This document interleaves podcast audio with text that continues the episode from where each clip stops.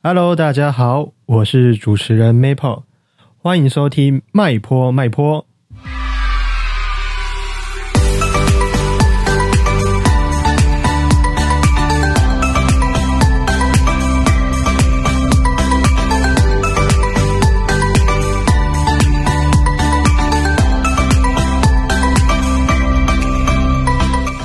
Hello，大家好，我是 Maple。那今天邀请到的一位伙伴呢，他叫做家军，那也叫做露露。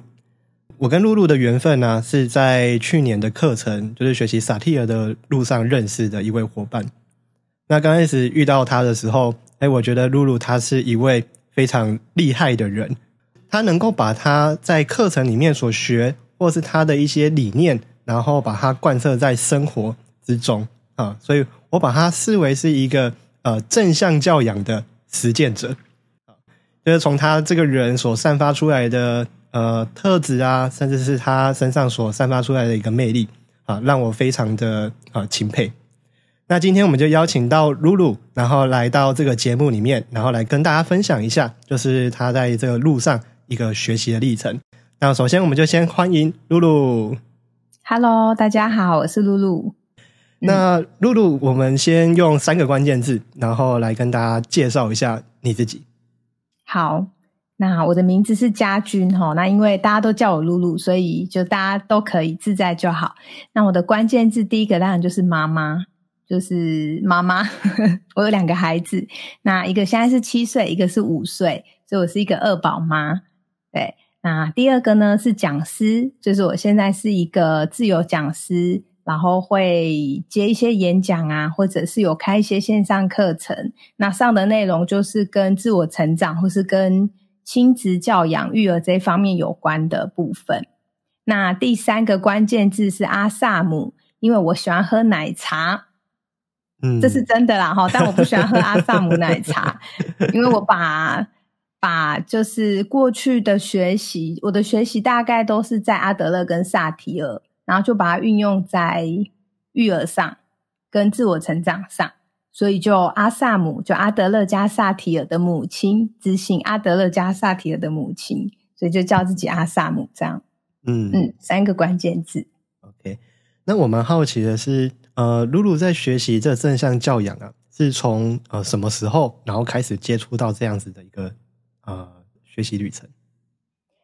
正向教养大概是在老大两岁的时候，但我记得那个时候好像还没有这个名词“正向教养”。那个时候是阿德勒心理学已经是就是还蛮红的。然后我记得我那时候学的是阿德勒教养，然后学了大概一年吧。突然间不知道为什么，坊间就有很多正向教养的书籍，就是如雨后春笋般的冒出来，所以那个时候才开始有正向教养这个名词。嗯，我的印象中是这样，所以其实我最早那个时候开始接触，其实是接触阿德勒教养，不是正向教养。然后后来发现，呃，反正正向教养就是也是阿德勒心理学的东西提取出来，然后发展出一些技巧或者方法，然后让你可以把阿德勒这个心理学运用在育儿上，所以它就叫正向教养。嗯，对，Maple，你的理解是这样吗？我的，你说对于正向教养的理解吗？嗯，正向教养这个词啊，嗯，我我一开始我听到的的点，应该说大部分都是从教养这两个字着手，好，然后在我想想看是几年前哦，大概在十五年前吧，十五年前，对，十五年前的时候，那时候我应该是高，对我差不多应该是高中生的那个年纪，然后那个时候呢，就我会看一些很。很多超出我那个年龄的书啊，嗯，就是我会看像教养书啊、亲子啊，然后这一类的的书籍啊，因为我也我就是蛮好奇，就是教育到底怎么了？嗯，就是为什么大家会就是这么的辛苦，就是在学生时期这么的辛苦，所以我就想说，哎，那或许可以从教养书里面去找到一点方向。所以我在高中时期的时候，我就阅读了一些教养书，好，所以那个教养这个词。就是从那时候开始的，然后直到在大大学，就是在往后四年，大概是我应该是八年前的时候，那时候突然出现的一本书叫做《呃被讨厌的勇气》啊，嗯，那我想应该也是因为这本书，所以才把阿德勒心理学把它推的，就是非常的呃火红火红，对对对对，好，然后从那时候之后开始，才出现了正向教养这个词，对，好，那这是我对正向教养的一个一个印象，啊，然后后面就有陆陆续续的出现这方面的课程，然后在阿德勒正向教养这个这个课程啊，我那时候是听一位叫做好像是姚以婷老师吧。啊，他就是有在台湾去推这样子的一个一个课程啊，然后我有去去上过这个这方面的课啊，嗯，那露露的学习历程呢，就是对于这个正向教养的这个学习历程，你是怎么样子接触开始的？正向教养的学习历程，就是从当妈开始，就是。哇！我刚听到你十五年前就会看教养书，真的是吓坏我了。我毕竟是一个奇怪的人。嗯，好特别，真的很特别。然后我到好像是在怀孕之后就开始看教养书，但那个时候没有正向教养，所以有很多教养书。那看一看，我跟你一样，就是从被讨厌的勇气认识了阿德勒，然后就开始读一些阿德勒心理学相关的书。那正向教养就是。我反正我是先学了阿德勒心理学，后来正向教养出来就跟着学，然后跟着执行，大概是这样。那为什么那时候会学？因为生了老大之后，我觉得我就是还蛮把心力放在孩子身上，我就辞掉工作，然后没有要上班，就在家带孩子，因为我觉得孩子前六年很重要。那后来生了老二之后，我就发现。呃，我跟老大的相处有了一些改变。就以前很爱他，但是怎么老二出生之后，我发现我对他的期待变得好高哦。然后也比较没有耐心。然后以前是全部的耐心都给他，但老二出来之后，就开始会会骂老大。但老二没有出生的时候，我是不会骂孩子的，所以我就有了一些新的看见。然后那时候已经开始执行正向教养了嘛，所以就。后来就接着接着执行，那其实孩子年纪很小时候执行，很快就看到效果了。嗯嗯。那在教养法里面呢，我记得也是有分很多不同的啊，类似派别吧，就是譬如说像是蒙特梭利，然后阿德勒的正向教养，然后还有很多就是他们自己的一些教养方式。嗯，那在这些工具啊，或是这些呃学派里面，什么样的原因会让？露露会想要选择阿德勒作为你的，有点像是教养的核心精神。我说实话，就是那时候只接触到阿德勒啊，就是那时候刚才 接触到了，好，然后就做还有看一些什么什么美国妈妈怎么教啊，什么法国妈妈怎么就那一系列的嘛，嗯，然后那个时候我没有接触到蒙特梭利，我坦白说是这样，然后那时候有接触到萨提尔了，可是。因为孩子还很小，就是才一岁，你也不可能跟他对话，所以那时候看一看萨提尔的书，就先被帮我，就被我先摆在一边，然后我就先执行阿德勒的部分，然后再来是如果像麦坡跟我一样是从被讨厌的勇气开始认识的话，我不知道你会不会有这种感觉，就是我发现阿德勒他是一套有点像是人生价值观的心理学，嗯，然后我那。我那时候看那本书，我就觉得我在重整我的价值观，然后再重新整理我想要带什么东西给孩子，所以是从这里进去，倒不是真的好像很单纯，只是为了我想要怎么教育孩子。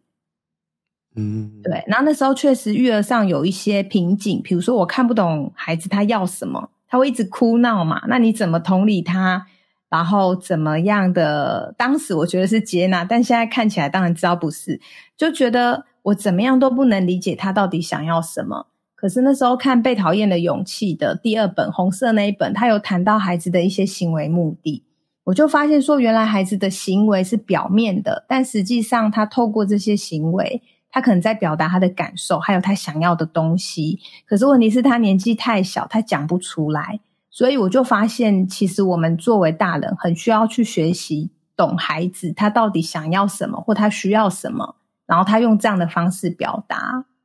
嗯嗯。到这边我有一个好奇，就是呃，露露过去背景是学什么样子的领域啊？我学英文的啊，就应用英文系啊，学应用英文系文的。嗯，因为我发现露露在学习呃阿德勒正向教养的这个这个环节里面呢，有有点不晓得，就是觉得很巧妙的就就就进到这样子的一个氛围里面，然后就在这里面有你的自己的学习，然后跟跟成长。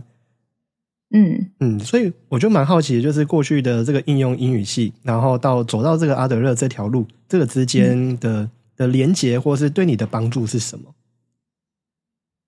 我觉得可能跟我的科系比较没有关系，倒是跟我自己成长环境比较有关系。因为我自己是老大，然后呢，我的二弟小我一岁，我的小弟小我九岁。那因为小时候我们家庭有一段时期，就是父母亲吵闹比较多，所以呃，身为老大的孩子就变成好像要不知道为什么你就会扛起了一个你要照顾弟弟的那样子的感觉。在我很小的时候，然后后来，呃，我妈妈又生了老三嘛，就是差了九岁。那她生完老三之后，我的地位或者我的工作就更明显了，就是长辈都会跟你说“长姐如母”啊，然后你要照顾弟弟啊，你要当榜样啊，等等的。那后来因为我父母亲他们就离婚了，离婚之后我妈妈就。就离开家里面，所以我觉得我真的就像是一个母亲一样，在照顾我的小弟。我都觉得我比较像是他妈妈，比较不像是他姐姐。我觉得这一段对我有很大的影响。然后我还记得我在高中毕业的时候，我还带着我的小弟一起去毕业旅行，就是就是真的把他当是不到自己的孩子啊，因为当时不够成熟到可以当妈妈。可是就是你把那个照顾的责任是揽在身上。那因为后来我自己结婚。生了真正的小孩嘛？那我有看到我小弟后来的一些状况，我就一直觉得我没有把他教好。就是如果我这个姐姐是一个妈妈，我就觉得我好像没有把他教成一个，嗯，要怎么讲？就是他呈现出来的样子跟我想象的不一样，所以这个东西会让我对到底要怎么样教养孩子，会有一个。会有一个东西在心上，然后你会想要去学习，想要知道怎么了。嗯嗯，了解。嗯，所以家军也算是一个呃亲子化的孩子。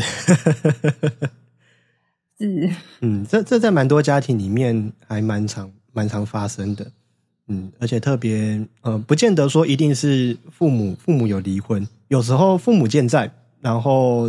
在这个家庭里面的关系。也也会让某一个人，然后就是某个孩子，然后他会有一个亲子化的表现，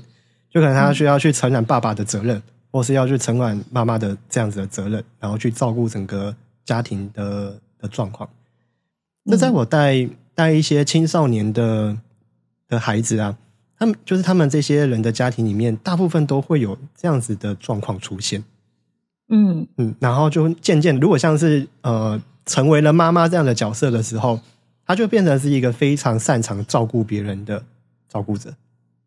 对，嗯，那如果是呃亲子化爸爸的这个角色的话，那他就会他就会成为一位呃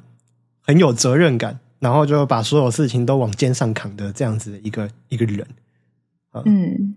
但在这个过程中，可能还是会有一些一些发现呢，就是说，呃，当我过度亲子化，成为爸爸或妈妈这样子的角色的时候。就很容易，我就没有办法成为一位孩子，就是我失去了我原本那个角色的的位置。对，嗯，所以露露在现在回想起那一段时间的时候，也会有这样子的感觉吗？也会有啊，也会有啊，就会觉得说，好像你很小的时候就呃被逼着要当一个大人，会有这种感觉啊。对啊，但因为这几年学习在做一些重整跟整合嘛，也有拾回一些小时候确实像个孩子的部分，也是有，就是我们自己也在自我整合。嗯嗯，哎，那露露方便就是跟我们分享一下，就是这段自我整合的一个历程吗？因为虽然露露是用一个一句话非常简单的带过去，但我相信这段整合的路应该也是要走的还蛮长远的。嗯嗯，那如果我如果我是一位。就是呃，这样子的历程中长大的孩子的话，那我可以有哪些的方向，或是我可以走什么样子的路，然后来去练习自我整合呢？你这一题好难哦。但其实不用到太太太详尽了，其实就是分享你的你的个人这样子来的这个经历，这样就可以了。我觉得那个自我整合是在你学习的历程中自然而然发生的，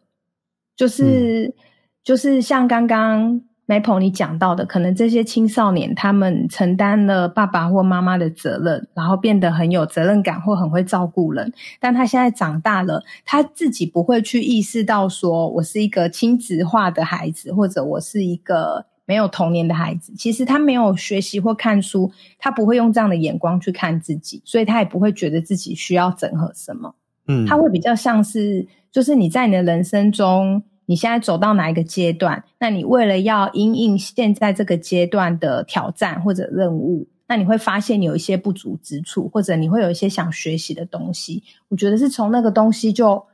就开始了你的学习历程，然后在这个中间，你慢慢才会看见更多面向的自己，然后看见自己的一些优势或是资源，然后同时也会看见原来我是亲子化的孩子，或者原来我小时候被迫着长大，那我现在可以如何去用不同的眼光看那个小时候的自己，或者我想要再怎么样更多的照顾我现在看到我认为小时候没有得到的那个自己。所以那个自我整合有点是，它是自然而然发生的，所以我也不知道要怎么怎么怎么讲诶。嗯，刚露露在分享的时候，我脑海中就出现了一个一个一个爬山的画面啊，就很像是我们人生旅途在在爬一座很多座山的那种感觉。然后在爬的这个过程中，就是有时候我们难免会会稍微失足，或者是或者是遇到了一些困难。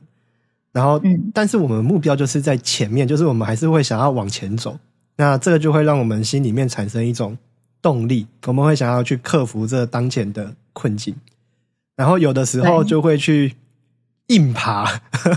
就是硬拼，然后就想办法去突破这样的困难。但当到一个休息点或者是一个一个一个算是那种山中小屋那种避难所的地方的时候啊。他有时间能够去静下来，然后去回顾过去的那段历程。对。那在这个过程中，我就突然就有两个字就蹦出来，就是觉察。嗯嗯，因为很多时候好像呃，在做一件事情，我们都觉得，哎，只要埋口骨骨干，然后只要再努力一点，再认真一点，哎，事情就有办法去去做到。但当我们真的有一个一个时间，或是被人家点到的时候，我们才知道说，哦。原来我在这个过程中，可能有很多地方是过度努力，或者是我太只看到我眼下的这一条路而已，我并没有把头抬起来看，看看就是我现在自己的位置啊，或是我现在在哪里。嗯嗯嗯，所以或许这段的历程可能会落在觉察，然后跟我觉得应该也是会遇到一些生命的一些历练的，就是你好像要真的要走过那一招。然后你才会去知道你要的东西是什么。对，嗯，对，就是看你的生命历程走到哪里，然后什么东西点醒了你，然后带带起了你的觉察，或者它成为了你想要有一个自我成长的一个 trigger，就是推动你往那个方向前进。那我觉得每一个人都不太一样。嗯，对。Maple，你觉得你的呢？你的是什么？我的吗？嗯嗯，我我刚刚突然想到的是，就是我在问这个问题的背后啊，然后我的我我在想的东西是什么？然后刚刚这样讲完之后，我发现有一个新的发现，这个发现是呃，可能是我觉得自己好像走了一段不容易的路，没有到我觉得没有到非常困难，但是就是觉得自己走了一条不容易的路。然后也会想要，就是去去跟其他人，或是跟年纪比自己还轻的人分享啊，然后如何去避免痛苦吧？我觉得是这样子的一个一个想法。然后这时候我就会想到，哎，其实很多父母亲好像也都是保持着这样子的的的心态，然后去去去教养一个一个孩子的这种感觉，所以就衍生出来的就是他可能会出现过度保护。然后或者是像呃直升机父母啊、除草机父母啊这种类型的呃人出现，因为可能就是因为自己在这段人生的旅途中，他受过了很多的伤，然后走过对很多的辛苦，所以就不希望自己的孩子也跟自己一样受那么多苦，所以基于这样子的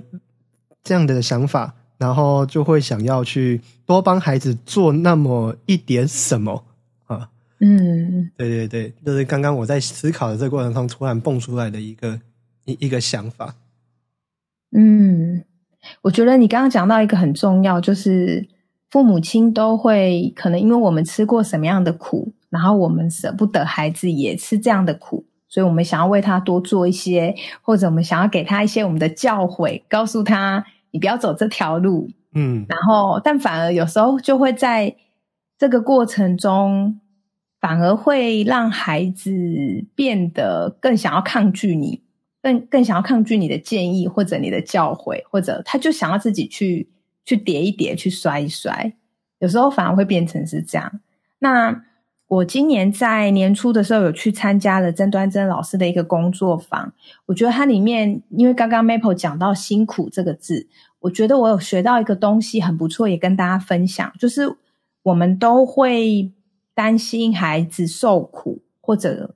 不想要他过一个太辛苦的人生。那老师他有谈到说，其实我学了。正向教养，或者说阿德勒教养之后，我现在比较能够放手，看着孩子去受苦。嗯，那个受苦可能就是我明明知道他这么做，他会他会跌倒，他会吃瘪，他等一下一定会怎么样怎么样。可是我现在可以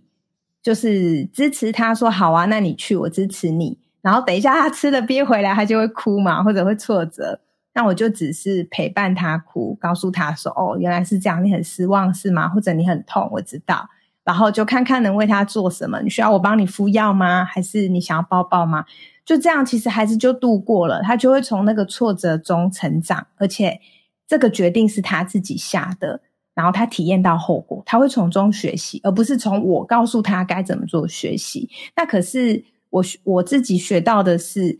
让孩子去受苦。就是在我们可承受的安全范围内啦，让他去受苦。当然不可能让他去受那种我们没办法承受。可是我在曾端珍老师的工作方中，老师讲到一个我觉得更重要的，他说其实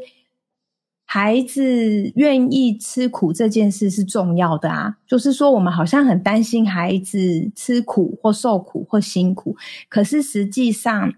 也许那个在我们眼中是苦，在孩子眼中不是。就如果他今天做的是一件他很喜欢，或者那个是他会很有热情的事，比如说他要去盖房子，好了，可能搬砖头在我们的眼里是辛苦，他要晒太阳，他要搬砖头那么重。但如果孩子他自己做的很起劲，或者他很享受当中的某一些元素，他就不觉得辛苦。那我们一直要把那个辛苦的感觉跟观点放在他身上。所以那时候老师就说，就是呃，孩子愿意吃苦。甚至那个苦是孩子可以带着一个愉悦或者接纳的心去吃苦，这个是很重要的。哇，我就觉得这是一个更宽阔的观点，让我去看吃苦这一件事。嗯嗯，在刚刚这个历程里面呢，嗯，也也让我想到我自己在陪伴就是青少年或是孩子的时候，然后有就是会会比较常做的事情呢。但是第一个就是。因为我自己就是比较算是奇怪的老师啊，所以我会是让孩子吃苦的这种。但是那种吃苦，并不是就是故意去刁难他或者怎么样子，而是会让他让孩子去做选择，然后让他去承担这个后果啊。就是刚刚露露分享的，就是让孩子去去选择，然后去体验他那个选择之后的这个后果。我觉得这个是重要的。嗯，因为在家庭里面，或是在师长的观念里面，就会觉得说啊，这个东西你不要做啊，你不要碰啊，你不要这样子想啊。但是我们大脑对“不要”这两个字其实是没有任何反应的，是 啊，所以孩子学到的东西都是我就是要这样做啊。然后你越去强迫他不要，他就会越要。对啊，所以反而是让孩子们有能力，然后能够去去做选择。然后能够去负担他选择后的结果啊，然后去承担这个责任，其实也是一个很重要的学习。但是，其实很多很多人会担心的就是，那什么样子的后果是可以承受的？嗯嗯，那露露怎么看呢？这个其实父母亲要回头问自己啦。但我觉得我跟麦坡想表达的，应该是那个苦，应该是生活中正常会有的挫折。嗯，就是我们没有要刻意把那个东西拿掉，但是我们没有要，我们不是要鼓励大家就是多加一点苦头到孩子身上，而是只是让他去体验一些生活中正常会有的困难，跟当中会有的失望跟挫折。那至于什么样叫做可不可以承受，这个真的要看要看孩子的年纪，然后也要看家长自己开放到多大。那孩子年纪越小，当然我们就会需要照顾的越多。那孩子如果已经够大了，界限就会越放越宽。那我个人是会建议，界限当然是越宽越好，就是只要是跟生命安全有关的，那一定是不行的嘛。对，那如果是在生命会是 OK 的状态下，尽可能的、尽可能的把那个界限拓宽，我是这样子认为啦。嗯，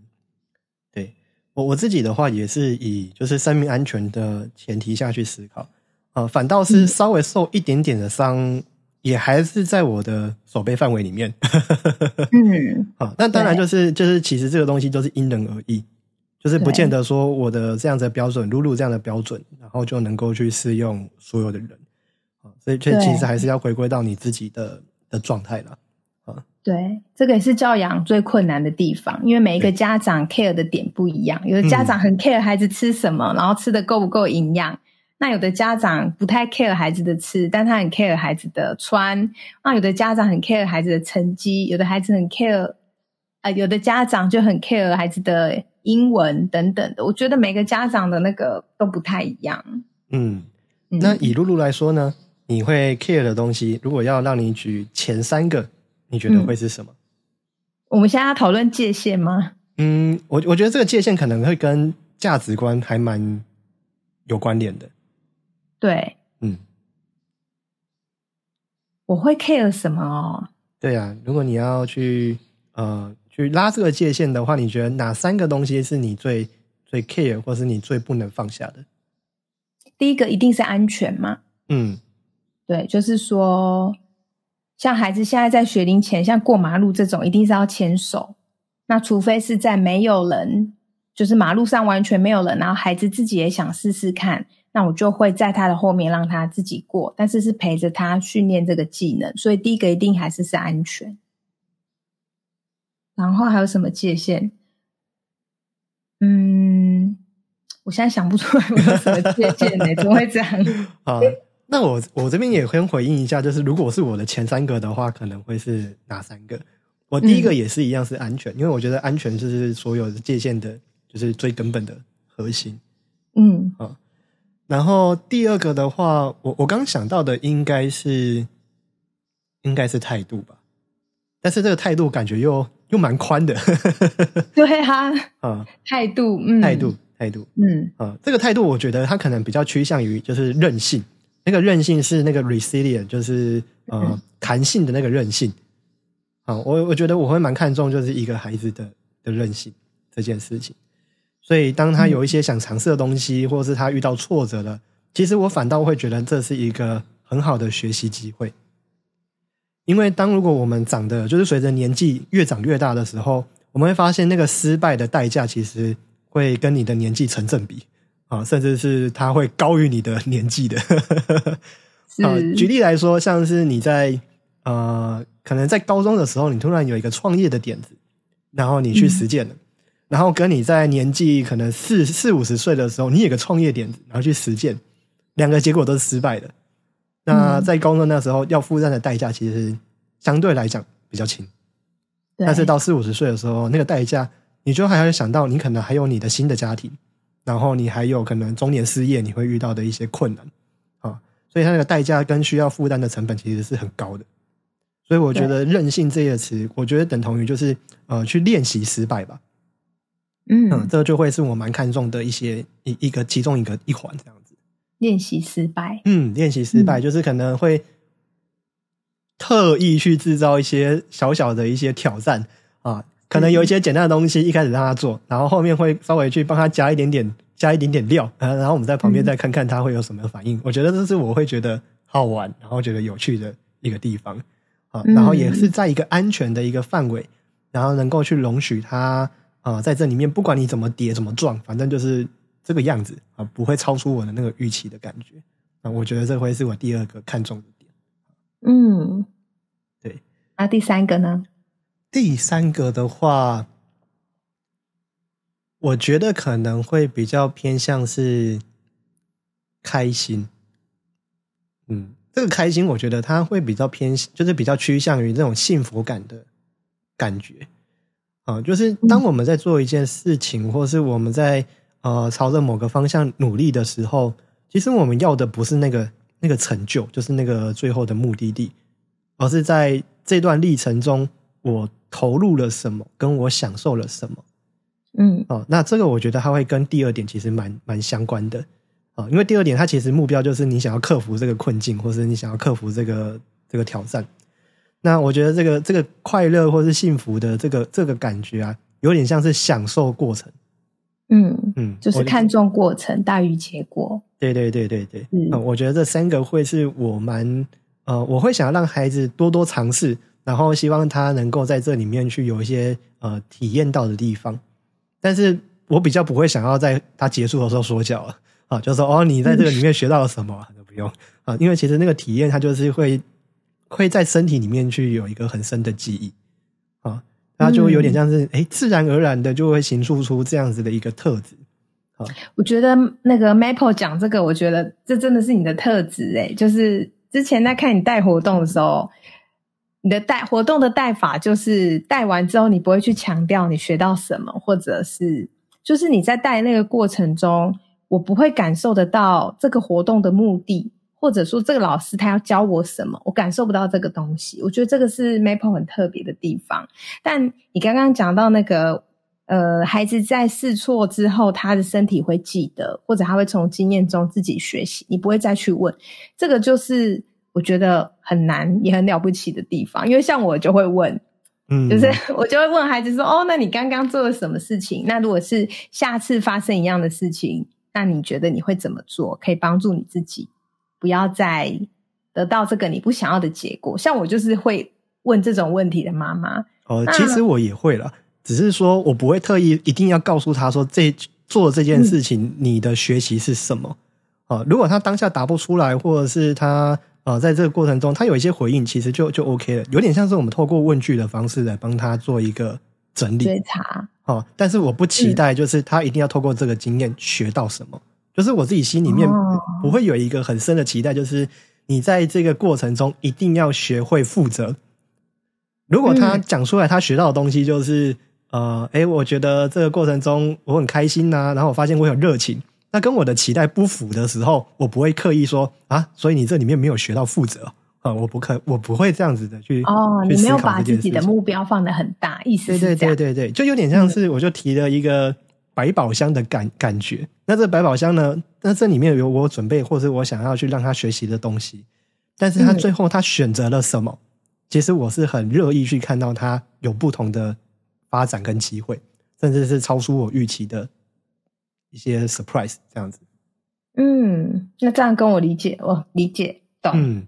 嗯，跟我刚刚想表达的又不太一样，嗯，对。好，那回过头来，露露的第二个跟第三个呢？你刚刚你这样问，我觉得好困难哦，因为 我我其实真的是给孩子，就是界限是算是宽松的，像我们家孩子哈，我都。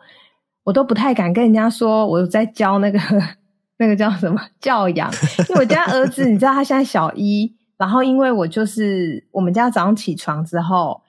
他们七点五十要到校嘛，然后他很常迟到，嗯，那迟到久了呢，教务处就会写一个单子，说什么您的孩子这这一周迟到了几天，比如说三天或五天，请家长协助督促孩子什么培养良好的作息，然后要家长签名这样。我就很常收到这个单子要签名，所以我觉得有时候如果你用那个外在最后的成果来看，你就会觉得这个妈妈很不负责任啊，或者是没有在帮孩子培养他的作息啊。但实际上，我们那个过程到底在做什么？我我们自己清楚嘛。比如说，我是真的都不管孩子，然后也不照顾他的作息，所以他迟到，还是说我们透过这个过程，让孩子自己去体验时间感，然后几点的时候做什么事情他会来得及，或者是他自己去体验，当他迟到了，他自己要进教室，然后他要被登记，那个是什么感觉？然后他从这个感觉里，他会有什么样的情绪跑出来？其实孩子在这个过程中都在体验，所以有时候我觉得正向教养很困难，是因为你想要让孩子体验的是这个同时，你需要承担一些外界的眼光，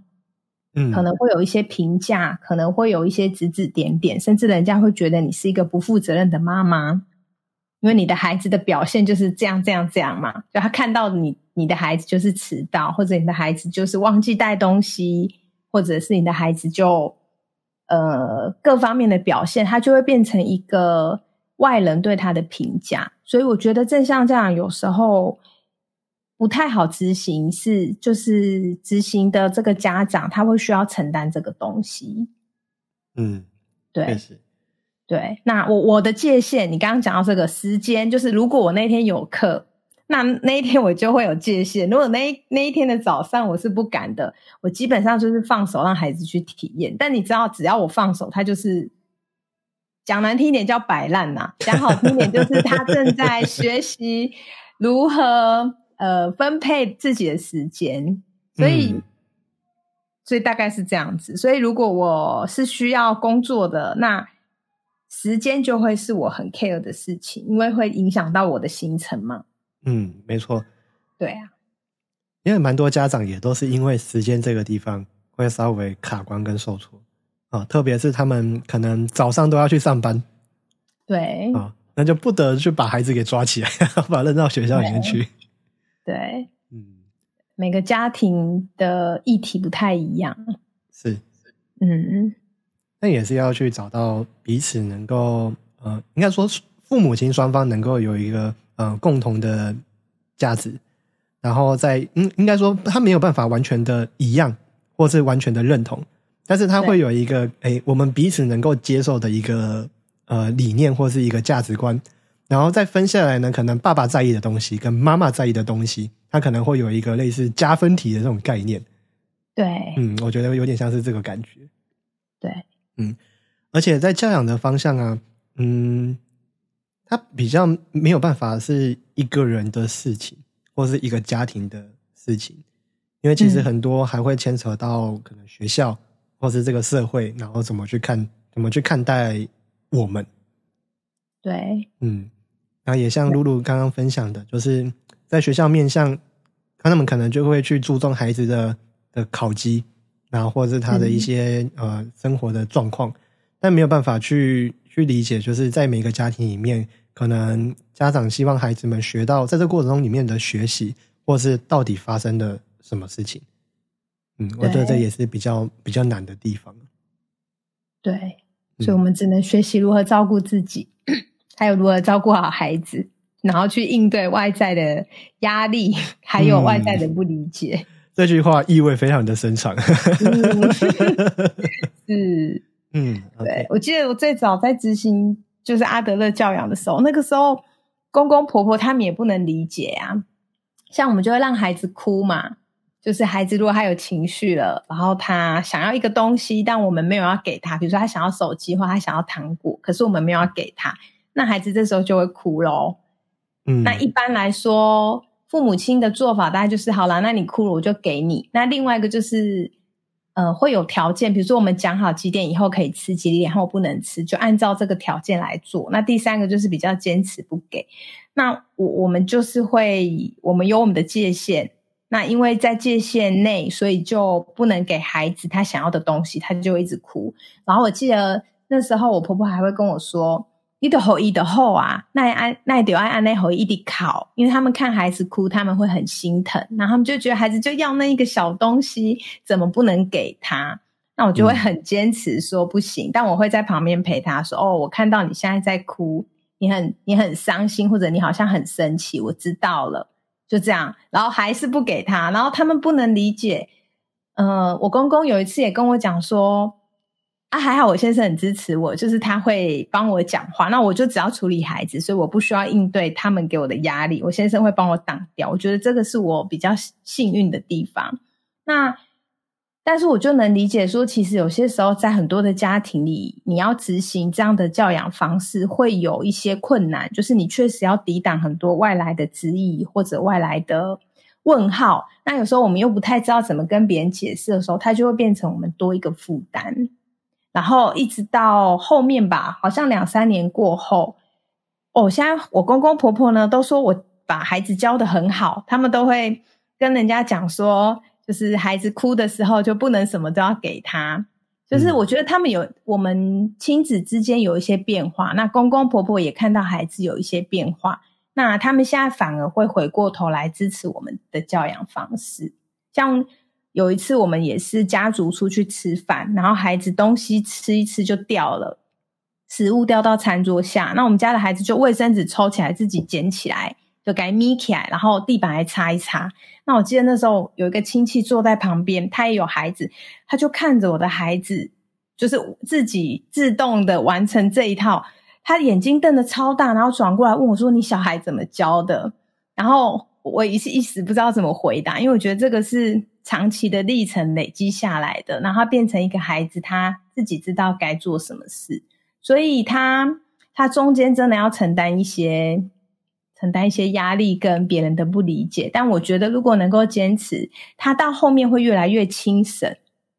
就是你的教养会变得很轻省，你不用整天吼小孩或骂小孩，或者一直跟他讲道理，而是你可以用提问的方式，孩子他会自己去思考。那他想了之后，他会想出一些有一些不太符合逻辑，那也没有关系。可是他会从尝试的过程中去去修正他自己的做法。然后我觉得这个真的现在教养就对我来说，他越来越轻省，就是你会越来越轻松。嗯嗯，露露刚刚在分享的这一段呢，呃，我还有感觉到另外一个很重要的关键，其实是在于就是家长。有点像是态度吧，这个态度呢，好像没有办法很精准的去说，但是我觉得它是有一种偏向是状态的这种这种感觉。哦，因为很多人在做这种正向教养的时候，他到后面去，他会变成说：“嗯，你现在要做什么呢？” 他就变成这种诱导，然后开始去去好像要半教训你的那种方式。所以在那个正向教养的这个环节里面呢，我发现，在爸爸妈妈的呃。态度或是这个状态里面很重要。嗯，如果能像露露这样子，就是能够很很平稳，然后能够去很稳定的去跟孩子们互动的时候，其实真的就会如露露所说的，就是能够在越做，然后越有那种清闲的这种这种感觉啊。嗯，但是如果那个状态不稳定的的情况下，在做这件事情，你会发现，其实你在自己心里面有一个很深的期待，或是会有一个很深的。呃，一些要求吧，然后你没有办法把它表达的出来，但是你会用一些肢体语言，或者是用一些非就是一些口语的方式，然后来去间接的去表达你真正想要孩子做的事情。嗯嗯，我理解。你说的应该是有点类似，有些父母亲会想要学正向教养，达到某一个目的，嗯，所以他会把这个工具当成一个工具，就是会把它当做是一个手段了。对啦，对，就这个意思。对对对，但其实我觉得正向教养很多的地方是在于，呃，我我觉得比较像是那种生活生活样貌跟态度的这种这种感觉，它就是很自然而然的，然后是一种生活的一种一种体验。那我知道我这样做的时候，我可以让让我自己好，然后也可以让别人好，所以我愿意选择这么做。对，啊，而不是就是，哎，有一个人，就是可能我妈妈，然后看到我东西掉地上的时候，她开始给我使了一个眼色，那好像我就一定要这么做啊的这样子的感觉。嗯嗯，我觉得有这样子的一个差别，对，不太一样。对对，一个就是外力啊，就是外来的压力哦，我怕被骂，所以我只好这样做。那当妈妈不在的时候，就不可能会这样做了，因为那个是外来的压力。那一个是他发自内心，他。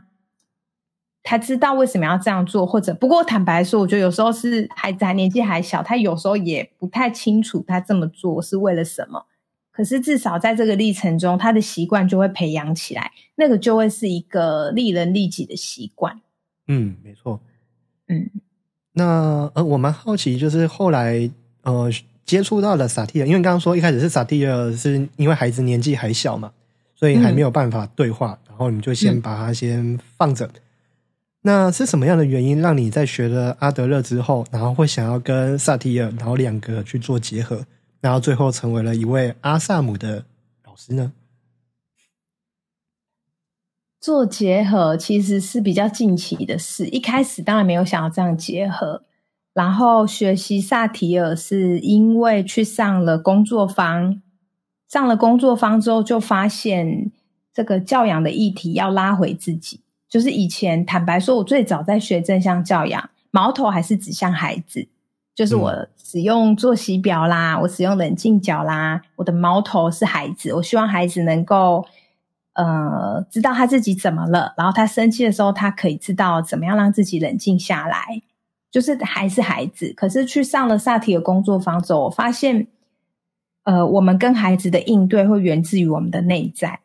可能是我的状态、我的期待、我的观点，但这些东西又会再牵牵回到我的原生家庭，所以它才会造成我现在有这样的期待。所以我就发现那个矛头，在我学萨提了之后，它就很明显的转回来像我自己了。就我今天学习是，当我的内在松掉了，那我跟孩子的应对就会松掉了。所以一个是。正向教养，因为它很多方法，它真的还是会让人家感觉是一个比较外在的东西。那如果学了冰山，冰山就是一个很内在的东西。那当我可以靠近自己的冰山，或者理解自己的冰山，甚至学到后来我能够转化我自己的冰山，那我的内在的状态会有一个比较稳定的呈现。那跟孩子互动，在用正向教养的时候又不太一样。所以萨提尔对我来说，它比较像是一个对内的，就是我一那时候学，就是没有那么想要把它用在孩子身上，所以是我自己收益比较多。那后来当孩子慢慢长大，可以沟通，就开始使用对话的方式去跟孩子互动，所以它就变成对内是冰山，那对外就把对话的这个东西拿出来用，然后用用。其实萨提尔的对话。我们跟孩子之间的这个亲子对话，它就是阿德勒的教养里面在讲的启发式文化。嗯，对，所以其实它是一样的，只是说名词不太一样。那启发式对话或者苏格拉底式对话，这看起来都一句话而已，其实它里面有很多工作要做，然后有很多心态要建立。所以其实他等于是我去学萨提尔对话，等于是从阿德勒的教养里面的那个苏格拉底式提问打开来，然后变成弄了一堆萨提尔的对话。那他补回来就会放回去刚刚那原本阿德勒教养里面的其中一项而已。所以后来怎么融合的，就是内在学习稳定自己嘛，就是用冰山的方式，然后学习稳定自己，然后外在一样会用。正向教养的一些工具来跟孩子相处，那你就会比较知道怎么做，就有点像刚刚 Maple 说的，正向教养比较像是一个态度，或者是你在跟孩子执行正向教养的时候，你如何心里面很清楚你在做什么，然后你不会自我怀疑，或者不会你不会不知道方向在哪里，然后就迷失了。我觉得是那个内外要一起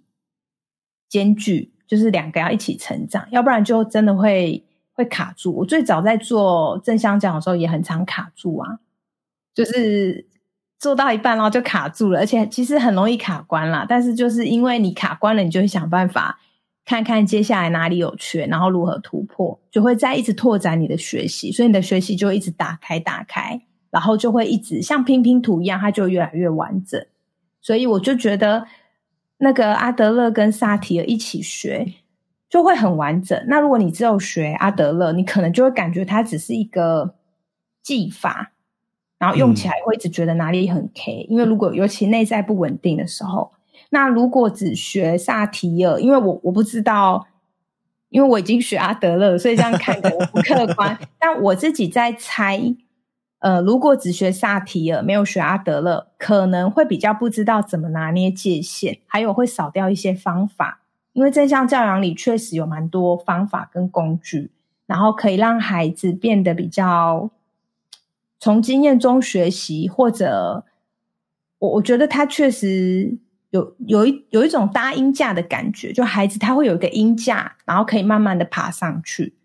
嗯，所以如果是一起执行，在教养上的帮助是真的还蛮显著的。可是还是需要以年为单位来看呐，不可能我们学几个月，然后就我们内在就会很稳定，或孩子就会有一个怎么样的呈现，这个都还是要拉把它拉到中长期来看。嗯，确实，嗯嗯，刚刚在提到像是在学阿德勒跟在学呃萨提尔这两条两条路线的话，我我自己的感觉。我我觉得比较像是阿德勒，有点像是一个一个蓝图，或是有一个工具的一个样子，就是他有提供很多的方法、很多的工具啊，然后能够让你去呃去去跟孩子们互动这样子。嗯啊，但其实我觉得那个工具跟方法的核心还是会拉回到就是价值观、态度这两件两件事情上面。嗯，对。然后萨提尔的话，我觉得他比较像是在在照顾自己，然后让自己处在一个比较。比较稳定的一个状态，所以有点像当我稳定的，然后我可以用这样子的一个一执行起我的态度跟我的价值观，然后能够去很稳定的去去影响别人，我觉得他就会变得是一个站得很稳，然后他非常强而有力的一个一个一个状态。对，就是温和坚定的一个状态，它真的是一个状态。对对对对对。然后至于就是用什么方法，那个都已经是那已经是不重要了。对对。Maple，你在学这个会用在青少年身上吗？呃，也会，就是运用到的还蛮多的。呃，所以其实有时候在在带活动的时候啊，旁边的老师都会有点受不了，就是看到这个状况有冲突有哭，然后他们就很想要就是直接卷起袖子，然后直接介入了。哦，但是我都会请他们解决问题。对我都会请他们就是在旁边再等一等。嗯，因为我觉得这是一个很很重要的一个一个环节了。是是，因为可能在平常带班级或是在带活动的时候，我们会有一个时间的压力，或是课程的进度压力啊，所以你不得不马上处理这些看起来不重要的情绪。对 啊，但是如果是在做那种就是不是学科的活动的时候啊，反倒是感受情绪这些内容是是更为重要的。嗯，那虽然我在活动里面会增加很多冲突的地方。就一定会让他们吵架。会，体验过 啊，对，所以在每次活动之前，我都会在跟老师就是做一点心理建设，就说我的活动会有一些冲突，然后会让他们产生一些呃可能比较不舒服的情绪啊。那你也会，我也会啊。但我希望邀请老师，就是当你在想出手的时候，你再数个五秒钟啊，然后每当有这个想法、有这个念头，你就在自己心里面再默念五秒钟。直到你真的忍不住，它是一个循环呐。就是当我想要去介入的时候，我先停顿五秒，然后停顿五秒之后，我还想再介入，我再一样，我有这个念头，我就再想个五秒，直到他真的就是受不了的时候，循环对对对，直到我真的受不了的时候，我再出来这样子。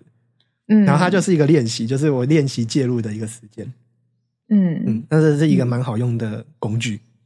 嗯嗯，就是在一开始我可能没有这些态度的时候，我就会让他哎这样子一个循环的时候，发现慢下来了，就会有一些回应的空隙，然后你就有办法去用一些比较不一样的方式去看待同一件事情。对，嗯，我觉得这也是一个蛮需要耐心。对对对对对，而且特别那个耐心呢，也会受到环境的影响。嗯，譬如说，如果我是一个很稳定的的老师，然后我在这边带这个活动发生了冲突了。我依然可以很自在、很稳定的坐在那里，它就很像是一颗定心丸。嗯，但是如果在这个里面，我可能也很焦虑，然后我也不知所措，我不知道要干嘛。其实也会影响到老师们在看这件事情。好，然后他就会觉得说：“哎，你是不是不行？”他就会想要进去的。对，所以它还是跟内在稳定度有关。是啊，而且它其实是会互相影响的。对，嗯。然后，呃，露露在学习了呃阿德勒，然后萨提尔之后，因为其实蛮多人，就是我自己学完了，我用在我自己家庭里面了，然后就就这样子啊。但是露露还成为了一位老师，嗯，啊，是什么样的动力让你想要呃成为老师呢？我想要成为老师的动力。最早是在两年前，然后当时是因为学阿德勒，其实我们家就有蛮多变化了。就是光是把阿德勒的教养跟价值观带进家庭中落实，我们家庭端就有蛮多变化。然后，尤其是我自己身上也有一些改变。那我那时候就觉得，哇，这东西这么好，我就想要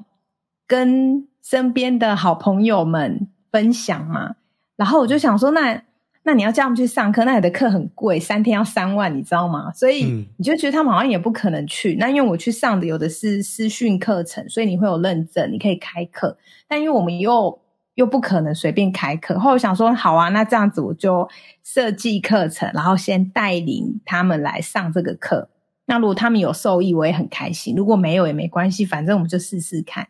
后来我就开始设计课程，然后就开始了第一套。就开始代课，这样。就我带完之后呢，呃，跟我一起上课的同学们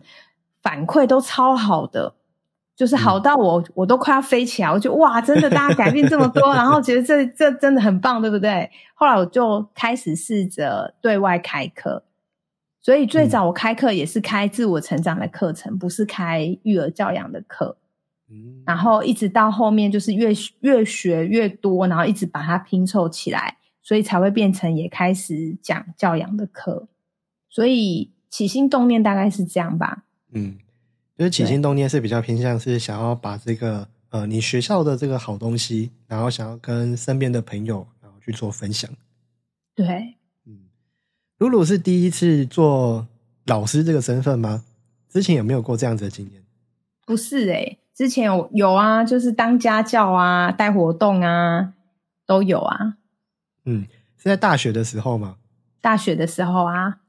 那那时候怎么开始想要做这样子的事情？因为呃，家教我觉得还可以，还算是好理解，而且也算是蛮蛮常会选择的一条路，它是比较偏一对一嘛。但是我要站在台上，或者是我要成为一个呃类似讲者或老师的身份，然后跟大家分享我会的东西，或者是分享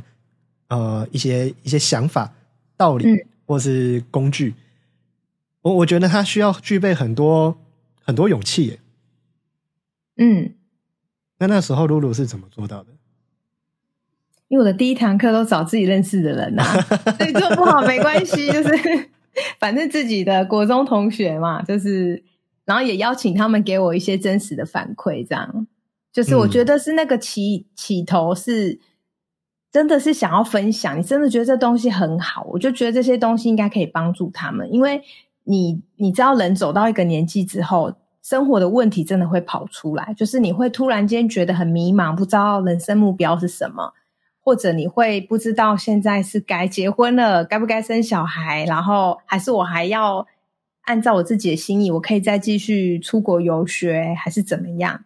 就是当时我三十几岁的时候嘛，现在三十也三十几，但接近四了这样。那那个时候就觉得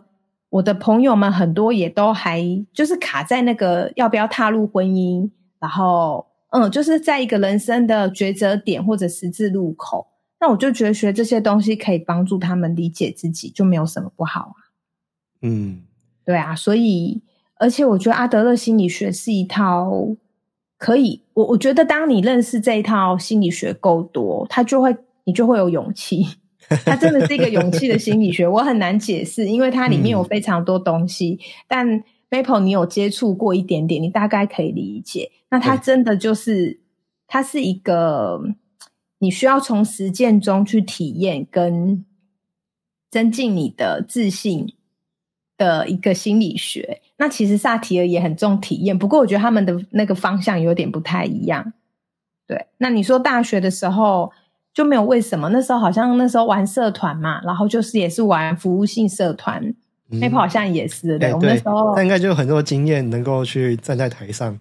对，你就站在台上要主持啊，然后也有要唱歌的啊，然后要带团康啊。就做一些，就是，可是我是个内向的人哈，但因为需要上台的时候，你就会去做这些事，所以就不会怕上台，或者不会怕讲话。这个可能是在过去的学生时期中历练而来的。嗯，确实，而且刚好有那个学习的环境，就是大家都在做这件事情，所以好像就自然而然的，你看着人家会做，然后我自己也去尝试了，然后久而久之就就也会了这样子。对对，就反正大家都要嘛，就是你也不能不做啊。然后可能有一些胆怯，你也会在那个过程中慢慢建立起来。嗯，对对，我也觉得服务性社团是一个，呃，对我而言也是一个很好的经验对，就包含了像现在在做很多的活动，其实那些经验都是源自于过去呃参加社团，然后做了那么多次营队，然后而来的。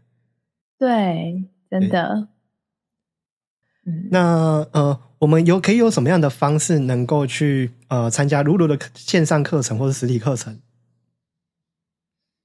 嗯，或者找到你可以 follow 我的粉丝专业，或是加入我的那个 官方 line at。如果有开课的话，可能以官方 line at 为主啦，就会发布一些课程讯息。不过我开的课不多，就是了，就是因为现在还是有孩子嘛，然后要考虑到孩子的时间，所以其实课没有开的很多，但还是可以 follow 一下这样。然后因为现在都比较以接客为主，就是会有一些。学校啊，或者一些单位来邀约，那我就会接实体的演讲，就往外跑了。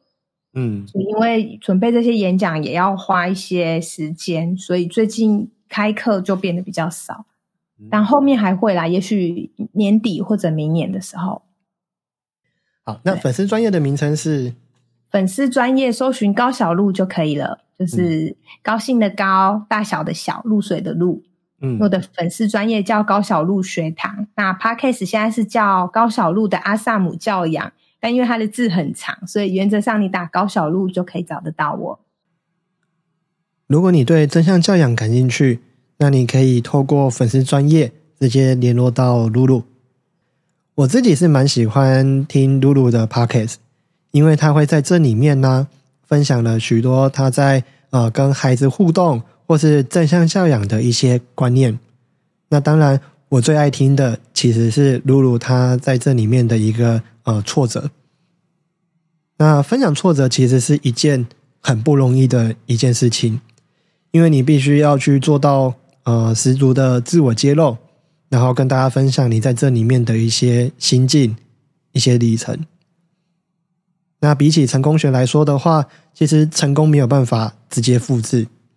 但是我们可以透过失败的经验来去理解，我们可以去找走哪些的冤枉路。那很开心今天能邀请到露露，然后来上到这个脉坡脉坡的节目。那也希望大家会喜欢。那我们节目就到这里，大家再见喽，拜拜！谢谢大家，拜拜。